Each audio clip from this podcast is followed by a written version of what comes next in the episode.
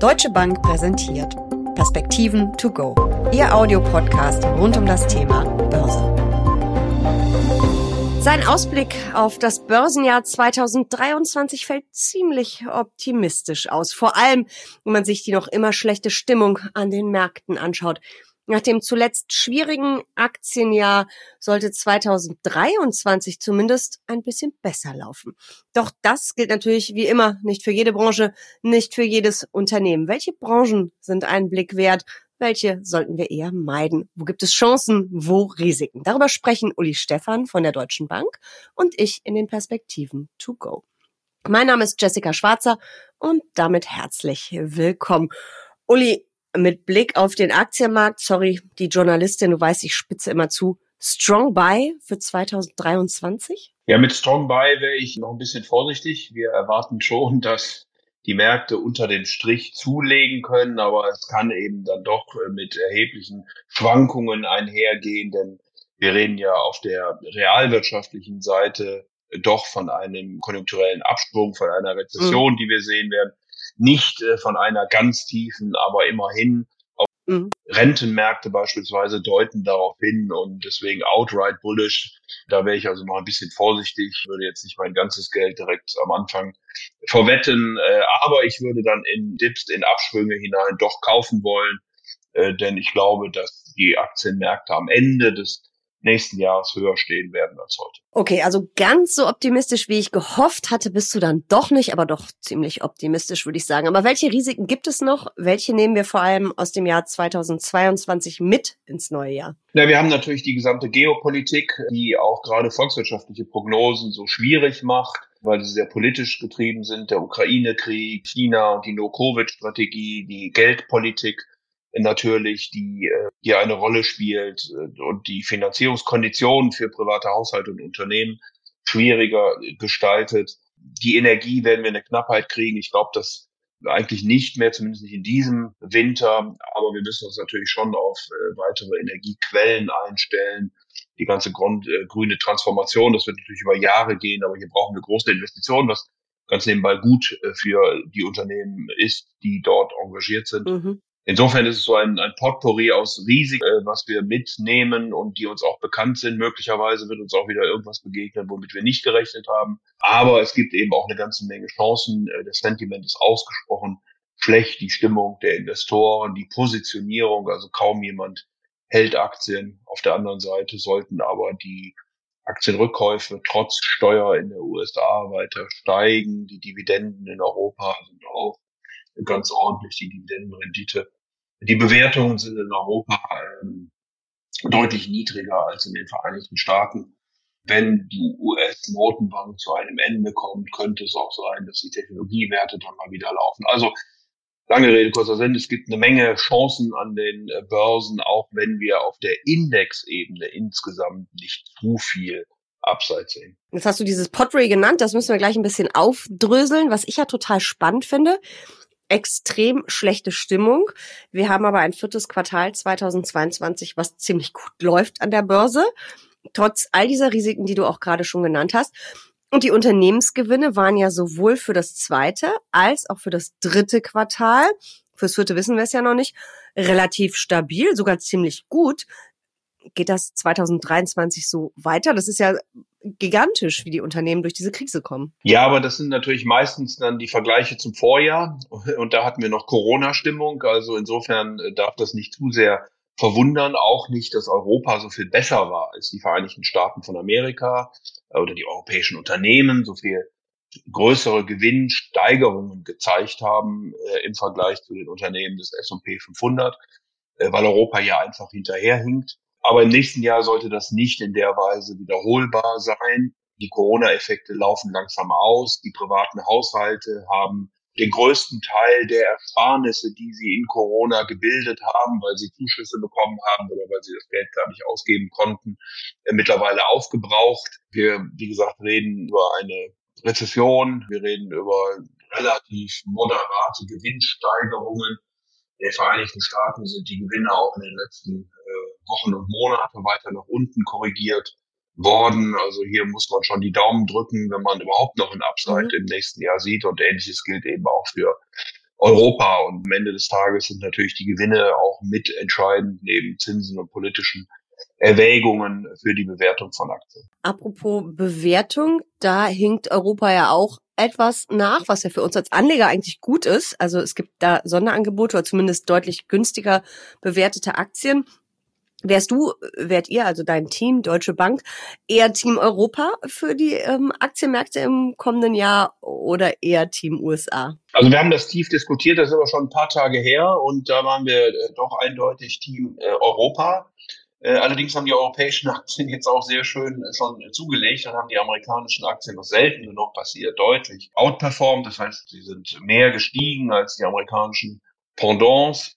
Und äh, ob das grundsätzlich so weitergeht, da kann man sicherlich ein Fragezeichen dran machen. Die Amerikaner haben mit Abstand die größte Börse, die Leitbörse. Und wenn die nicht läuft, dann läuft in der Regel der Rest der Welt auch nicht so richtig. Mhm. Also äh, es ist nach wie vor so, dass Europa preiswerter bewertet ist. Äh, deswegen könnte auch die Steigerungsrate der äh, Aktienkurse in Europa etwas größer sein als in den Vereinigten Staaten. Aber wie gesagt, ohne die Vereinigten Staaten mhm. geht es nicht. Und wir erwarten hier auch nur Steigerungen der Kurse im äh, mittleren einstelligen Bereich. Also kein sensationelles Aktienjahr 2023, aber doch zumindest ein solides, kann man das so sagen? Ja, ich glaube, das kann man so sagen. Vor allen Dingen, äh, wenn man auf die Indexebene guckt, wenn man da drunter mhm. guckt, da tut sich natürlich sehr, sehr viel mehr. Wir erwarten auch, dass die Notenbanken eben dann gerade Richtung 2024 nicht mehr so stark anheben, möglicherweise sogar erste Überlegungen anstellen, die Zinsen wieder zu senken. Und das könnte dann natürlich auch gerade, weil ja die Börse immer vorwegnimmt, auf das Jahresende 23 dann die Kurse nochmal treiben. Genau, lass uns äh, eben wirklich unter die Indexebene schauen, lass uns auf die einzelnen Branchen schauen. Das ist ja immer wirklich spannend. Ähm, wahrscheinlich eine Branche, auf die alle immer schauen, weil das eben einfach die größten börsennotierten Unternehmen der Welt sind, ist ja die Tech-Branche.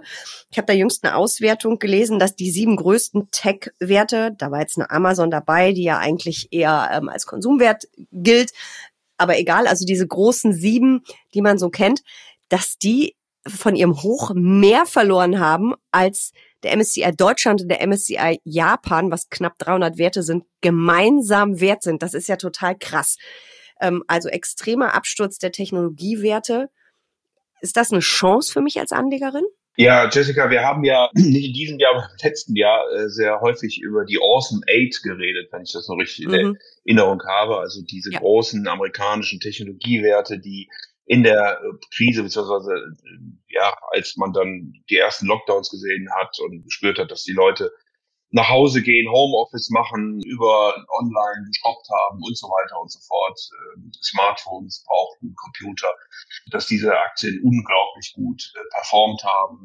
Sie haben im Grunde genommen den amerikanischen Markt nach oben gezogen und der Zinswende und mit den höheren Zinsen ist da eben ein Stück weit Luft wieder rausgelassen worden aus diesen doch zum Teil sehr, sehr heftigen äh, Bewertungen. Ich könnte mir vorstellen, wenn die amerikanische Notenbank zu einem Ende ihres Zinszyklus kommt, und so sieht es aus nach den Äußerungen äh, der Notenbank, gerade im letzten Beigebook, also das ist, wenn die amerikanische Notenbank bekannt gibt, was sie diskutiert hat und wie man möglicherweise Zinsentscheidungen bei der nächsten Sitzung treffen würde, hat sie gesehen, dass die Wirtschaft an Dynamik verliert und so rechnen wir noch im Dezember mit 50 Basispunkten und dann zwei kleineren Schritten nochmal im ersten Quartal 23.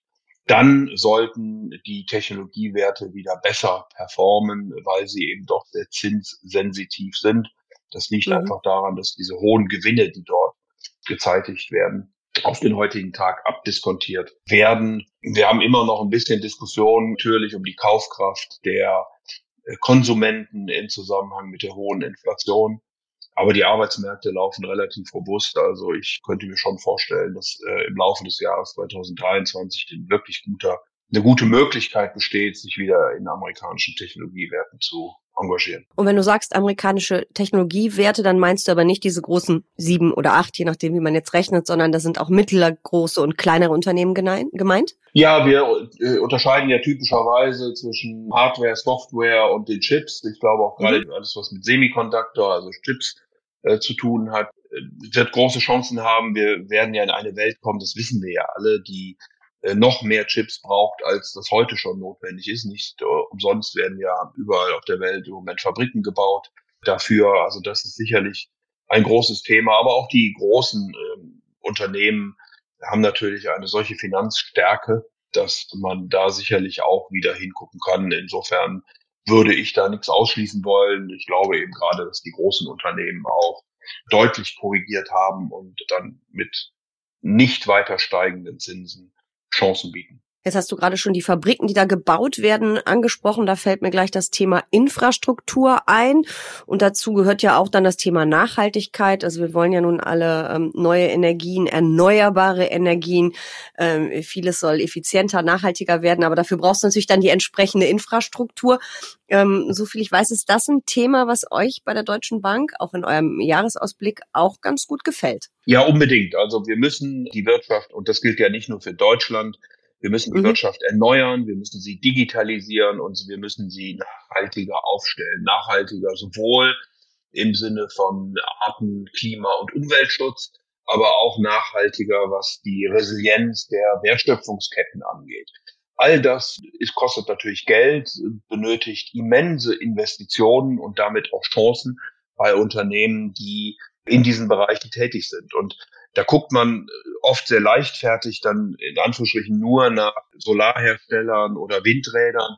Es sind aber ganz viele Unternehmen, die eben auch kleinere Komponenten herstellen, beispielsweise Lacke für Schiffe, so dass sich weniger Muscheln dran setzen und die geschmeidiger durch die See gleiten, was aber einen großen Effekt auf den Kraftstoffverbrauch hat. Also mhm. ich will das auch nur deshalb erzählen, weil ich sage, man muss da schon auch in verschiedene Sektoren genauer reingucken, welcher Sektor kann was beitragen in dieser Transformation der Wirtschaft, die wir vorhaben und kann ist das, ist, ist das Produkt gut, ist das Management gut, kann mhm. der Aktionär dann äh, davon profitieren. Das klingt super spannend. Ich glaube, da müssen wir auch nochmal tiefer einsteigen so zum Schluss, würdest du sagen, 2023 wird eher ein Jahr für Stockpicker, also für Stockpicking, die Einzeltitelauswahl, zumindest die gezielte Branchenauswahl, oder ist es auch ein gutes Jahr für einen ETF auf den MSCI World, ohne beraten zu wollen natürlich? Ja, ich hatte ja vorhin schon gesagt, Jessica, dass wir auf Indexebene verhalten optimistisch sind in einzelnen Sektoren und, und Branchen aber deutlich optimistischer, in anderen etwas pessimistischer. Also wenn ich mal ganz schnell da durchgehen darf, für Financials, auch Banken, gerade vor dem Hintergrund der Zinssteigerungen sind wir recht optimistisch. Healthcare, also Gesundheit, nicht nur Pharma, sondern breiter gesehen, ist sicherlich ein Bereich, der weiter ausgebaut werden wird. Auch die Autos, typischer Wert, Grundstoffe, Energie, die sehen wir als durchaus chancenreicher an. Vorsichtiger werden wir mit den höheren Zinsen bei Immobilien, äh, Nahrungsmittel und Getränke, die insgesamt schon relativ hoch bewertet sind. Und auch der Konsum mit eben dieser äh, geringeren Kaufkraft der Konsumenten durch die hohe Inflation und dann der Rezession, die sicherlich nach vorne hin auch ein Stück weit auf die Arbeitsmärkte drückt. Insgesamt würde ich mir aber angucken, äh, genau in dieser Fragestellung der Modernisierung, Digitalisierung, grünen Transformation, was sind die Unternehmen, die hier einen Beitrag leisten. Und ich glaube, da äh, drauf zu setzen, das macht extrem viel Sinn. Wir haben ja auch in der Vergangenheit, Jessica, schon über verschiedenste Themen auch geredet, die in diesem Zusammenhang äh, immer wieder genannt werden, eben ob Clean Energy ist, ob es die Wasserversorgung insgesamt ist, ob es äh, Cybersecurity ist, äh, Gesundheit hatte ich schon genannt. Also da sind natürlich so viele Trends, äh, die da laufen, die man sicherlich investieren kann. Man sollte sich aber ein bisschen informieren, was ist das und, äh, für ein Unternehmen, was macht es und äh, ist das Geschäftsmodell eben auch wirklich nachhaltig. Ich glaube, so wird ein Schuh draus, so kann auch die Finanzindustrie insgesamt einen Beitrag leisten, um hier für eine bessere Wirtschaft zu sorgen und die Anleger sowieso. Und man kann eben sich auch dann über schöne Renditen freuen. Es klingt auf jeden Fall so, als ob 2023 die Chancen doch überwiegen, auch wenn wir natürlich viele Risiken mit rübernehmen. Ähm, aber ich merke schon, der Rheinländer ist und bleibt optimistisch. Und das macht mich auch als Rheinländerin sehr glücklich. Danke für diese Perspektiven. To go. Ja, aber doch sehr gern, Jessica.